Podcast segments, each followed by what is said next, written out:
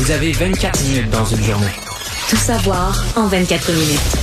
Pour s'informer et comprendre en 24 minutes, ici Mario Dumont, en compagnie de Vincent Dessureau, des studios de Cube Radio, la station d'affaires publique de Québecor. Voici Tout savoir en 24 minutes. Tout savoir en 24 minutes. Le combat de Christian Dubé pour ramener des infirmières dans le réseau euh, se poursuit. Aujourd'hui, euh, le ministre de la Santé, en point de presse, euh, est allé parler de réaménagement possible dans les horaires. On a beaucoup parlé des primes, donc d'argent. Mais il n'y a pas seulement ça qui est le problème pour ramener, entre autres, des infirmières retraitées dans le réseau. Il y a d'autres choses. Entre autres, Christian Dubé dit lors de ses visites dans le système hospitalier, ce qu'on lui rappelle tout le temps, ce sont, bon, l'aménagement, le modulé, entre autres, des semaines temps plein, mais d'une façon différente. Qu'on a euh, une semaine de 37 heures et demie qui représente, selon la convention collective, un temps complet. on pourrait annoncer donc des aménagements, entre autres aménagements locaux. Je peux vous faire entendre un extrait du ministre de la Santé là-dessus pour être capable à court terme d'aller chercher plus d'infirmières, des retraités, de la main-d'œuvre indépendante, est-ce qu'on pourrait pas trouver des aménagements locaux qui sont proposés par les employés qui arrive à du temps plein, mais peut-être pas nécessairement à 37 heures et demie. Puis là, je vous dis, ça, je l'ai entendu à toutes les places que j'ai faites au cours des dernières semaines. bien l'exemple de Baie-Saint-Paul. Baie-Saint-Paul qui était en crise l'été passé, manque de personnel infirmier, au point où on se demandait si on allait pouvoir laisser euh, ouverte l'urgence. Et ils ont essayé quelque chose d'assez unique. Là. Ils appelaient ça l'autogestion, c'est-à-dire qu'on a laissé au personnel infirmier le soin de faire ses propres horaires en leur demandant évidemment l'obligation d'assurer la présence. Il faut qu'il y, ait le personnel nécessaire pour assurer les services. Mais construisez vos horaires. Entendez-vous, puis construisez vos horaires. Et ça a marché. Avec des quarts de travail plus longs, je crois comprendre que ce sont, je suis pas là, mais des 12 heures, des quarts de, donc des, donc plus de jours de congés consécutifs. Quand on travaille, on fait un 12 heures. Euh, ce qui était, ce qui existe à d'autres endroits aussi, là, ce qui existe à certains autres endroits. Mais on a comblé tous les quarts de travail euh, sans avoir de chicane, de déception, de temps supplémentaire obligatoire, etc. Donc, tu me dis qu'on n'a pas toujours besoin d'une grosse structure complexe pour euh, gérer des employés. Avec des patrons qui savent pas ce qui se passe sur le terrain parce qu'ils sont à 100 km de là. Peut-être pas. Peut-être pas. Donc, c'est peut-être ça qui a inspiré Christian Dubé. Par contre, il doit quand même être, euh, découragé parce que là, vraiment, ce matin, ce qu'on apprend, c'est que les, les syndicats vont vraiment payer des avocats pour aller contester devant les tribunaux les mesures d'aide, le, milliard d'aide, de, de, de, bonus de toutes sortes qui étaient, de primes qui étaient offertes pour recruter, pour encourager les infirmières euh, à, travailler à temps plein ou d'autres retraités à revenir au travail. Le syndicat dit ça, c'est pas passé par nous. Ça n'a pas été négocié. En d'autres, c'est qu'on nie le droit du gouvernement, le droit de gérer son des priorités. Là. Pas que, je comprends que le gouvernement peut aller en bas de la convention collective. C'est ça. Mais d'offrir de l'argent, là. Est-ce que le gouvernement peut encore offrir de l'argent pour encourager que des choses se fassent, pour encourager du recrutement, pour encourager... Boucher des trous. Enfin, euh, et là, on est rendu là. On est rendu... Donc là, on avait des guerres syndicales dans le temps que c'était l'austérité. Mais là, c'est plus ça. C'est que non seulement tu as de l'ajout d'argent, puis tu as des guerres syndicales devant les tribunaux en disant non, non, non, non. Là, vous l'ajoutez pas de la bonne manière. Vous ajoutez donc, ça Donc, Dubé aurait, dû aller voir les syndicats et dire, je vous offre 200 millions. Puis il aurait dit, pas assez, ça n'a pas de bon sens. OK, 500. Puis là, non, il faut un milliard. Puis là, ben, ben, parfait, un milliard. Peut-être que cette façon-là aurait mieux... Euh, par eux. Euh, c'est un peu décourageant. Euh, Sincèrement, il y a un décroche. Et il y a la question des infrastructures aussi, parce que Christian Dubé parlait des horaires, mais il dit il faut aussi offrir des milieux de vie intéressants, ce qui est quand même là un défi à plus long terme. On s'entend de reconstruire, rénover les urgences, les hôpitaux. Mais il donnait l'exemple de Gaspé et de Sept-Îles. À Gaspé, on a rénové l'urgence. Il est allé là, les gens étaient de bonne humeur. L'endroit était bon intéressant, accueillant. et après, c'est dirigé vers Sept-Îles, où là, on est dans des conditions qu'il a qualifié lui-même de déplorable.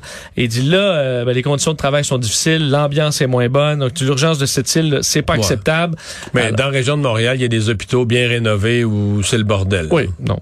Je comprends. Commentaire quand tu travailles dans le vieux, dans ah, les affaires, le toit coule. Je comprends, je comprends. C'est encore plus déprimant, là. Mais moi, je, quand euh, ma conjointe a été euh, hospitalisée à Sainte-Justine pour notre deuxième enfant, J'avoue que j'ai été... Euh, parce que Sainte-Justine, puis c'est vrai, quand tu vas dans un département, mettons, en néonatologie, département surspécialisé, là, t'as des machines futuristes, de l'équipement de pointe. Mais les chambres, là, c'est comme dans les films d'époque, de, de, là, tu sais c'est peut-être plus ça à l'époque. Je pense que cette aile-là a été rénovée. Je remonte quand même, mon gars, il y a 21 ans, là. Mais tu sais, le petit bureau en métal, je sais pas si tu l'imagines, Oui. le petit bureau, les murs, qui- les qui- murs bleu pâle, le petit bureau en métal qui fait du bruit, les tiroirs font beaucoup de bruit. Mais c'est des affaires, c'est toutes les, comme dans le temps des sœurs des années 50, là, tu tu dis, oh boy, là, le, Ils vont venir me faire une saignée. non, mais le mobilier, tu dis, tu dis, OK, c'est comme deux planètes parallèles, là. Tu sais, tu descends au sous-sol, puis là, ils t'amènent dans tel département. Tu dis, OK, là, c'est des machines. La machine doit coûter 3 millions, tu sais, technologie, puis ils ont tout ce qu'il faut pour soigner au plus haut niveau. Mais t'arrives dans les ailes, les chambres, là. C'est sûr que les chambres, t'as moins de technologie. mais OK, on n'est pas, euh, on n'est pas, pas très loin, On n'est pas rendu des années loin. 2000, là. Euh, François Legault est revenu aujourd'hui sur euh, ce- cet assassinat, ce meurtre d'un adolescent de 16 ans à Montréal euh, dans les dans les derniers jours. Et euh, je vais vous faire entendre parce qu'il a parlé rapidement, là, le premier ministre, disant qu'il ne reconnaissait plus Montréal dans la situation actuelle et un peu un peu laissé euh, la ministre de la Sécurité publique et vice-première ministre Geneviève Guilbeault euh, ben, re- revenir sur les détails. Donc, on lui a parlé hier, elle était sortie beaucoup, mais elle le refait aujourd'hui, demandant au gouvernement fédéral d'en faire davantage, disant même euh, il faut que ce soit le fédéral qui colle la shot, de disant on aura beau faire euh, tout ce qu'on peut, euh, ça va passer beaucoup par Ottawa. On peut écouter le premier ministre, sa courte déclaration en sortant de sa, limousine là, pour aller au Conseil des ministres et la ministre Geneviève Guilbeault tout de suite après. C'est- C'est c'est- c'est terrible, là, puis euh, je reconnais pas Montréal. Trouvez-vous que le fédéral en fait assez pour la question des armes à feu? Ben, il faut qu'il en fasse plus. c'est que les jeunes aient des alternatives à la criminalité, aient des choix de vie puis des possibilités de projets de vie constructifs qui font en sorte qu'ils seront pas dans les gangs, puis qu'ils se retrouvent pas à traîner dans les rues, puis qu'ils se retrouvent pas à, à- à- dans des styles de vie où ils se disent ça va me prendre une arme moi aussi parce que j'ai peur qu'un tel me tire avant puis tout ça c'est des affaires qui ont pas de bon sens pensez-y là un jeune de 13 ans qui se sent obligé d'avoir une arme pour se défendre ou pour attaquer un autre ça n'a aucun sens Moi, je suis assez d'accord euh, qu'on ait retourné aujourd'hui les projecteurs vers Ottawa. Euh, euh, pas parce que, tu sais, on n'est pas fou. là. On comprend bien que les gouvernements aiment bien ça, s'envoyer d'un à l'autre, d'envoyer la pression sur le voisin. Mais dans ce cas-ci, c'est grotesque là, comment Ottawa se cache. Écoute, même le, le, un type que j'aime bien, là, je l'ai connu à l'Assemblée nationale, Emmanuel Dubourg, là, mais c'est le député local du Parti libéral du Canada. Tu dis, lui, tu on a parlé au député Franz Benjamin, le député de l'Assemblée nationale. mais Tout le monde hier voulait parler. lui, on veut pas y parler en tant que, que- que ministre de la Sécurité publique, mais en tant que c'est son comté. Ça arrive chez eux. Ils parlent pas. Et, À Ottawa, la seule communication d'Ottawa, c'est les journalistes comme Andy Saint-André, à TVA Nouvelle, là, qui hier couraient après ont réussi à avoir en fin d'après-midi, à l'heure du souper, là, un communiqué, espèce de, de courriel communiqué avec là, une déclaration au nom du ministre de la Sécurité publique fédérale rappelant quelques actions qu'ils ont faites là, en 2019 puis tout ça. Très général. Personne qui parle publiquement. Puis tu dis ça n'a pas d'allure. La, la gravité de ce qui arrive à Montréal, tout le, parle, tout le monde parle de ça. La mairesse, la ministre québécoise de la Sécurité publique, puis à Ottawa, pas de son, pas de lumière. Il y a un point où tu dis ça c'est indécent. là. Parce que les armes, on sait, ça eux. provient des États-Unis. La là. frontière, c'est Ouais. eux. Les armes, c'est eux. La frontière, c'est eux. Puis les corps comprends qu'une fois policiers... qu'elles sont en circulation, euh, le- le- la police locale, tout le monde est impliqué, mais ils ont euh, ils ont un lien là. Et c'était la C'est qu'à un moment donné, euh, il arrive des événements graves, même si t'as pas de solution. Tu sais, autant la mairesse Plante que Geneviève Guilbeault ou d'autres, là, ils peuvent pas se présenter euh, sur le coin du trottoir où a eu lieu la, la- la fusillade puis dire euh, on a une solution, la voici là. Tu. C'est un ensemble de gestes, mais avant tout, c'est de se montrer la face, c'est de dire on est là, on est aux affaires, on veille, on surveille, on a créé des escouades, on leur donne les moyens. C'est de montrer que t'es là. Puis le fédéral, euh, il, il répond pas présent à l'appel. Justin Trudeau est arrivé à Washington euh, donc aujourd'hui pour cette euh, série de rencontres, faut dire dont la plus importante sera demain là, les trois amigos donc rencontre avec euh, Joe Biden et également Andrés Manuel Lopez Obrador donc président du Mexique, rencontre qui n'a pas eu lieu on sait donc depuis l'ère Obama Donald Trump n'avait pas fait cette rencontre entre les leaders nord-américains. Euh, là ça aura lieu, beaucoup de pain sur la planche, ça a commencé aujourd'hui parce que Justin Trudeau rencontrait quand même Nancy Pelosi, président de la Chambre des représentants, euh, Chuck Schumer aussi, le chef de la majorité au Sénat, Mitch McConnell, chef de la minorité au Sénat, avait plusieurs rencontres, parlait également euh, au Woodrow Wil- Wilson Center aujourd'hui devant des euh, Ouais, mais c'est étudiants. un- C'est un, centre, c'est le centre spécialisé en études canadiennes, en sciences politiques aux États, à Washington. C'est le, c'est le centre spécialisé en études canadiennes où il y a des spécialistes qui connaissent des profs puis des, des collaborateurs qui connaissent bien le Canada. Donc, c'est un invité de pointe quand même. Quand Oui, on oui, le premier oui, ministre du Canada là, alors ils ont pu lui poser des questions pendant à peu près une heure. Ça permettait quand même de donner le ton, euh, euh, d'implanter les sujets qui seront à l'ordre du jour. Alors on comprend qu'il y a euh, ben, beaucoup le Buy American, le protectionnisme, on en a beaucoup parlé, mais aussi le climat, euh, la- les relations avec la Chine et compagnie, euh, l'industrie automobile. Alors il y aura Il y a beaucoup plein de discussions des, petits- demain. des, des- des petits gros dossiers ou des. Mais tu sais, le, le fameux, la fameuse ligne numéro 5 d'Enbridge, là. C'est un vrai problème pour le Canada. C'est une ligne qui passe un petit bout par le Michigan, mais c'est du, du gaz, entre autres, de l'Ouest canadien qui dessert l'Ontario et le Québec. Je réalisais encore qu'il y aurait rapidement pénurie de propane puis des gaz importants. Bon, nous, on, pas juste pour nos barbecues, là, dans l'industrie, dans des entreprises, ou augmentation. Cas, on dit pénurie, c'est toujours pénurie ou augmentation importante des prix. Et là, la gouverneure du Michigan, elle a fait de la petite politique avec ça. Le Canada aimerait bien que Joe Biden dise, regarde, là, c'est une, affaire, une affaire entre deux pays. Là, arrête de faire de la, trouve-toi un autre objet pour faire de la, de la petite politique environnementale à Saint-Saëns. Mais bon, euh, donc le Canada a beaucoup d'enjeux et n'a rien réglé. Moi, je trouve que c'est ce qui est frappant pour M. Trudeau. N'a rien réglé depuis l'arrivée euh, de Joe Biden. Rien, non, rien, rien. ben, j'ai l'impression que Joe Biden a tellement aussi d'autres euh, priorités que pour lui le Canada, Oui, mais- à part faire des beaux sourires au Canada. Comprends. oui, oui, on est gentil maintenant. euh, Mais si toi, t'es maire d'un village, Vincent, puis dans ton village, ça va mal avec le village voisin, puis que le village voisin, le maire, c'est un salaud, ça te fait une excuse pour dire à ta population, qu'est-ce que Ouais. tu veux que je fasse avec lui? Qu'est-ce que tu veux que je fasse? Je fais mon possible. Je fais... Mais quand le maire du camp, le maire du village voisin devient un gentil, mais là, toi, t'as plus ça comme excuse auprès de ta population. Les, les mêmes, les mêmes dossiers se règlent pas, les mêmes affaires continuent que tout le monde détestait. Et c'est ce qui arrive un peu, je trouve, à Justin Trudeau. Maintenant, il va manquer d'arguments. Parce que là, sous Donald Trump, là, les journalistes, ils posaient même pas de questions. Tout le monde savait, mais qu'est-ce que tu veux qu'il fasse, pauvre Trudeau? Il arrive, à- Oui. il arrive devant Trump, c'est l'enfer, puis c'est des chicanes à chaque fois, puis c'est des invectives. puis- Mais là, euh, c'est quoi les, les, les, les, les excuses pour pas régler les dossiers? Ben, ça peut être le moment pour Justin Trudeau de critiquer, changer un peu la narrative là, et de montrer qu'on est juste un bon ami qui suit aveuglément. Là, mais dire Joe Biden, vous vous réglez pas les affaires en environnement, en plein de choses. On a des sujets à discuter puis ça avance pas.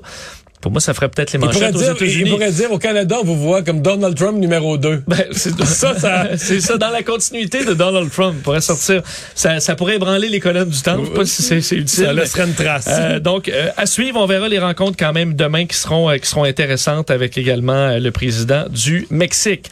Euh, toujours au euh, bon, par- parlons des États-Unis parce qu'il y a des bonnes nouvelles quand même qui touchent ceux qui dé- désireront aller faire un petit saut aux États-Unis de moins de 72 heures. On sait qu'on demandait présentement des tests PCR là, pour pouvoir se rendre aux États-Unis et euh, ben, cette demande va bientôt disparaître au dire de sources à nos collègues de l'agence QMI. Euh, ça devrait être confirmé d'ailleurs, peut-être même très bientôt. Ça pourra entrer en vigueur à la fin du mois, au 21 être novembre. confirmé, être confirmé d'ici aujourd'hui ou demain. Là. Oui, on dit maximum vendredi. On t'a ficelé certains trucs. faut dire que, entre autres, euh, la présence de Justin Trudeau euh, au, euh, à Washington retarde peut-être certaines annonces qu'on voudra faire justement euh, dans le cadre de ces rencontres. Jean-Yves Duclos, ministre de la Santé, a souligné euh, d'ailleurs hier qu'avec le renouvellement du décret sur la frontière, on allait avoir des modifications de mesures. Alors, ça permettrait de circuler entre le Canada et les États-Unis pour moins de 72 heures facilement, ce qui intéresse quand même beaucoup de Québécois qui vont faire des sauts aux États-Unis pour des achats, aller euh, tout simplement changer d'air un peu. À mon avis, il y aura plusieurs intéressés. Le Parti conservateur, plusieurs représentants commerciaux du Canada qui demandaient ça depuis longtemps. D'ailleurs, Erin a dit que c'était euh, que ça allait pas assez vite ce dossier-là euh, aujourd'hui. Mais dans le cas du, du 72 heures, on se comprend que c'est c'est juste une aberration qu'on qu'on enlève là, parce que on- faisaient leur test au Ben oui, on permettait de faire son test avant de partir. Donc, tu pouvais faire ton. Mettons, tu allais passer une fin de semaine aux États-Unis. Là. Tu partais le vendredi soir, tu revenais le dimanche soir. Mais tu pouvais faire ton test le vendredi après-midi, puis c'est celui que tu pré- au- à ton retour le dimanche soir, c'est celui-là que tu présentais. Fait que ça se peut, t'as passé la fin de semaine, je sais pas, à Burlington, là, dans un restaurant, t'as embrassé tout le monde, tu t'es frotté dans, dans- dans des bars sur toutes les les, les, les, les- Oui. parties. Euh, puis tu reviens là. Ben, Si t'as attrapé la COVID là-bas, euh, ton test que tu as fait le vendredi avant de partir, il démontrera Non. rien. Donc, c'est totalement inutile. Et si tu l'avais pogné euh, au Canada, si t'es positif, ben là, si t'avais pas voyagé, t'aurais été positif chez nous. Là. Ben oui, fait que T'aurais c'était euh, totalement inutile. Euh, c'est ça. La vraie question, c'est est-ce que les personnes doublement vaccinées pourront un jour euh, éviter de- d'avoir un test comme celui-là, mais même pour un séjour, Complètement, là, ouais. un séjour d'une semaine, deux semaines, un mois, deux mois. là. Ça, c'est la vraie question qui va venir. Ça s'en vient peut-être, c'est peut-être une première étape, là, une première étape là-dedans. Euh, D'ailleurs, parlant des pays, euh, parlant de l'international, euh, la Suède, bon, a annoncé l'instauration d'un passeport vaccinal. Ça fait beaucoup jaser dans le monde parce qu'à chaque fois qu'on parle de la Suède, vu que ça a tellement Oui, mais été tous nos anti-mesures, là, ils applaudissaient encore. Il y a quelques jours, j'en voyais la Suède qui avait pas fait comme les autres. puis- Ouais, ben faut dire que Mario, depuis quand même plusieurs mois maintenant, à chaque fois qu'on dit ah, tel pays a pas mis telle mesure, tel pays a pas mis telle mesure, ben souvent quelques Le mois semaines, d'après. quelques mois plus tard, euh, soit ils mettent la mesure, soit ils reculent sur le fait de retirer de mesures. On l'a vu au Danemark, on l'a vu dans les provinces canadiennes, on l'a vu un petit peu partout. C'est pas facile pour les anti-mesures, là. C'est, sont non, mais souvent, t'es obligé de changer d'exemple constamment pour essayer de Changer trouver de le pays. pays qui, qui, qui va euh, moins fort. Euh, la Suède, faut dire par contre, à leur décharge, ils ont peu de cas encore aujourd'hui. Peut-être légère montée, mais loin de ce qu'on retrouve en voient, Allemagne. D'après moi, ils regardent partout autour. Ben. En, Autriche. Alors, on sait à quel point c'est difficile dans plusieurs pays. Euh, donc, on va instaurer à partir du 1er décembre un passeport vaccinal pour les réunions de plus de 100 personnes à l'intérieur. On comprend qu'on est vraiment dans un passeport vaccinal beaucoup moins sévère que chez nous, mais c'est quand même une première étape euh, au pays. On n'a pas décidé d'ailleurs si ça commencera à 16 ans ou à 18 ans. On est en des bons. C'est que ça touchera pas les plus jeunes pour l'instant. Alors, euh, bon, on verra, mais la Suède tente de se protéger en disant, et ils ont d'ailleurs dit, là, on n'est pas isolé du reste du monde en Suède. Et ils ont goûté en première vague, ils ont goûté à certains moments, ont eu un bilan euh, des morts très élevé en Suède en Ben, première après la vague. première vague, le roi, parce qu'il y a autres, il y a encore un, tu sais, on présente la Suède un pays social-démocrate, mais c'est quand même un pays avec un roi qui pas comme la reine d'Angleterre, c'est une relation différente, hein, mais il respecte quand même. Puis le roi dit qu'il avait honte, là. Le roi dit qu'il avait honte de son gouvernement, des morts pour rien, de la façon dont avait été gérée la, la pandémie. là. Ils ont beaucoup de regrets à bien des endroits, à bien des chapitres. Alors, euh, bon, les choses changent tranquillement. Tout savoir en 24 minutes. La situation en Colombie-Britannique est toujours extrêmement difficile. D'ailleurs, la province a déclaré, décrété l'état d'urgence euh, aujourd'hui, alors qu'on est toujours à essayer de contrôler et de bon de d'évacuer à certains endroits après les, in- les inondations absolument catastrophiques dans le sud de, la province. Donc encore des inondations aujourd'hui, des euh, bon des écoute des, opérations de sauvetage. On a vu d'ailleurs euh, des demandes dans la ville d'Abbotsford d'abandonner le bétail parce que la sécurité des gens en dépendait. Ouais, puis il y a des, des, des, des agriculteurs qui sont partis dans l'eau avec leurs vaches. Puis Ben oui, pour essayer de sortir, vous allez probablement voir ces images-là dans les bulletins de nouvelles ce soir, mais à certains endroits, là, on essayait de sauver le bétail comme on pouvait. Et euh, il y a des scènes où les, agriculteurs les sont en vaches moto. dans l'eau jusqu'aux yeux, là. Oui, ils se font tirer par une moto marine. Là. Est quand même dans une situation assez Ouais. anormale. là. On est en, en Colombie-Britannique. Les vaches se font euh, guider vers des euh, terrains plus élevés en motomarine. Donc, c'est ce qu'on a fait. Des basses terres, on sait, dans la vallée du Fraser qui ont été annoncées, des centaines, euh, qui ont été inondées, des centaines d'automobilistes qui avaient été con- euh, coincés sur des routes montagneuses.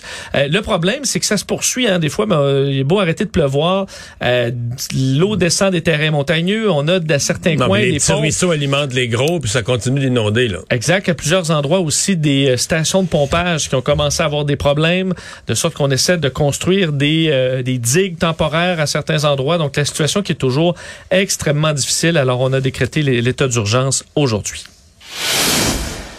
Histoire euh, très particulière dans le monde judiciaire américain, euh, Mario, et c'est euh, le bon relié au meurtre de Malcolm X. On s'entend, ça remonte à euh, bon aux années 60. Défenseur des droits civiques aux États-Unis. Ouais, personnage controversé, célèbre de la défense effectivement des Noirs aux États-Unis, lui qui avait exhorté les Noirs à revendiquer leurs droits par tous les moyens nécessaires, il avait été abattu lors d'un discours à Harlem le 21 février 1965. On avait arrêté trois personnes là-dedans, euh, dont deux qui seront, selon euh, le New York Times, ça a été bon, euh, ça a été confirmé par le procureur euh, Cyrus Vance, qu'il que deux des trois allaient être innocentés. On sait que le, troisième avait été euh, avait euh, reconnu coupable, mais aussi avait avoué son crime, mais disant que les deux autres avaient rien à voir là-dedans. Mais les deux autres ont passé une grande partie de leur vie en prison. Mohamed Aziz, 83 ans, qui est sorti de prison en 1985, lui qui était qui avait été condamné en 1966 pour meurtre. L'autre, Khalil Islam, libéré après avoir purgé sa peine en 1987. Lui est décédé euh, maintenant depuis une dizaine d'années. Donc, il y a eu enquête pendant 22 mois, faut dire relié à une, un documentaire sur Netflix. Ça montre que les euh, documentaires true crime, très populaires dans certains cas, euh, creusent des affaires, affaires, réelles. Euh, le documentaire qui s'appelait, euh, qui s'appelle Who Killed Malcolm X avait amené euh, ce procureur euh, new-yorkais à réexaminer le dossier. On avait lancé quand même une grande enquête de 22 mois avec le bureau du découvert des, des, preuves, avocats. des preuves qui avaient été cachées, des éléments, des, des éléments qui les, euh, qui les, des- Ouais. Ben, des éléments qui a- que le FBI n'avait pas voulu révéler parce que visiblement ça aurait pu innocenter ou amener un doute raisonnable sur ces deux personnes-là. Entre autres, euh, des documents qui pointaient vers d'autres suspects. Donc là, si t'as d'autres suspects, euh, déjà ça peut mettre un doute sur ceux que tu détiens. Et euh, un témoin un témoin qui soutenait l'alibi d'un des deux que l'homme était se disait chez lui blessé à une jambe puis qu'il pouvait pas sortir au moment de la fusillade, il était chez eux blessé et un témoin confirmait cet alibi-là et on a caché ce témoin-là. Euh, bon, ça et d'autres informations qui mènent à dire ben avec un procès juste et équitable en 1966, ces deux personnes-là auraient été innocentées. Et là amène la question de, euh, ben, écoute, est-ce qu'on va leur donner un montant? là? Il y aura réparation et réparation pour des, décennies passées en prison. On parle de montants assez importants. Un des deux est décédé. Alors, est-ce que ça ira à sa famille? On verra. Mais il y aura des suites de ça, c'est sûr. Mais c'est toujours le, le- le danger. On a vu ça plusieurs fois. Quand il faut livrer à la pression populaire, c'est tellement grave, c'est tellement gros, ça prend, euh, ça prend un suspect là. Oui. Et euh, la police, euh, les, les policiers, les enquêteurs se font mettre de la pression par leur patron, qui se font mettre de la pression des fois par le politique. Ça nous prend une réponse. Des fois, un policier qui est convaincu qu'il y a un bon suspect, puis il dit, ah ben là, on s'en fout à la limite. La là, preuve, des- là, la preuve, on l'arrangera. L'important, c'est qu'il soit détenu, mais ça peut mal, mal tourner. Euh, toujours dans le monde judiciaire, euh, ben, sur un, bon, tout autre ordre d'idée, euh, un crime beaucoup plus contemporain, celui-là, l'attaque du Capitole le 6 janvier. Vous vous souvenez, là, pendant cet assaut, le personnage principal, c'était ce chaman, là, chaman QAnon, Jacob Chansley, 34 ans, lui qui avait là une coiffe de cornes de bison avec, euh, bon, qui était, euh, qui s'était assis carrément dans le siège de Mike Pence, qui avait écrit un mot euh, disant ce que vous avez fait, euh, bon, euh, disant qu'il le, le justice allait arriver et compagnie. Ben lui avait été arrêté. D'ailleurs, il était repentant. Là, disait, je l'ai échappé, j'ai j'ai déconné. Du QAnon, c'est n'importe quoi. C'est dit déçu de Donald Trump et compagnie, qui avait des troubles de la personnalité. Mais il va, être envoyé en prison pour 41 mois. Euh, Est-ce que dans ses regrets, il incluait l'accoutrement? Ou ça, c'est ça, ça, correct? Ouais, ça, c'est sa couleur. Ben, il dit qu'il veut devenir un homme meilleur, Ah, ben euh. Mario, quand même.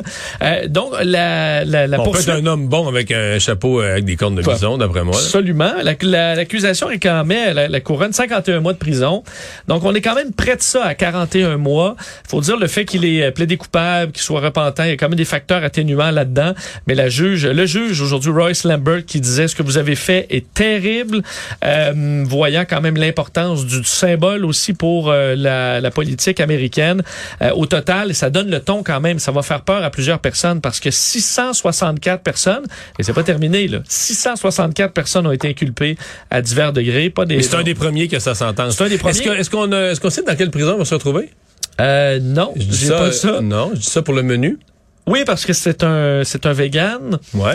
Euh, on je m'inquiète, euh, je m'inquiète un peu. Ben, on m'a dit que dans certaines prisons, il y avait l'option vegan, mais que même des c'est végans voulaient peut-être pas. Je, je- peut-être voudrais les vérifier par moi-même là, pour pas. Même certains végans, Je Mario, vis- je pas l'option végane de certaines prisons là-bas, je pense. Euh, malheureusement. Il y a ça dans le, lui, en Arizona, le très controversé, chef qui lui fait une espèce de grosse boulette avec tout. Puis toi, tu manges, t'as une espèce de boule, puis tu manges ça, là. C'est végétal. Alors, euh, au pire, tu, tu- bon. Alors, euh, on lui souhaite pas de mauvaises conditions Au de pire quoi détention. exactement? Hein? Au pire quoi? dit? Au pire, il mangera de la viande. Peut-être que ça, ça, il devra se, euh, s'en contenter parce qu'effectivement, euh, il sera en prison pour assez longtemps. Euh, et euh, je termine avec une histoire particulière en France. On se souvient, euh, on en parle beaucoup là, de la crise des migrants, des migrants là, qui tentent de passer de la France à l'Angleterre, au Royaume-Uni, en traversant la Manche par toutes sortes d'embarcations. Euh, ça amène une situation assez particulière. Assez particulière. Les magasins Decathlon, là, et on en a maintenant Ouais. au Québec, magasins spécialisés d'équipements sportifs, ont décidé dans le nord de la France d'interrompre la vente de kayaks parce que euh, des migrants achetaient des kayaks en magasin pour aller traverser la Manche. Et se mettaient en dan- en oui, danger, là. En danger, amenaient des missions de sauvetage extrêmement coûteuses. Il y en a eu d'ailleurs là, 272 migrants hier qui tentaient de rejoindre l'Angleterre, qui ont dû euh, bon euh, être sauvés par euh, les, euh, les navires de la garde côtière et ça se fait en série.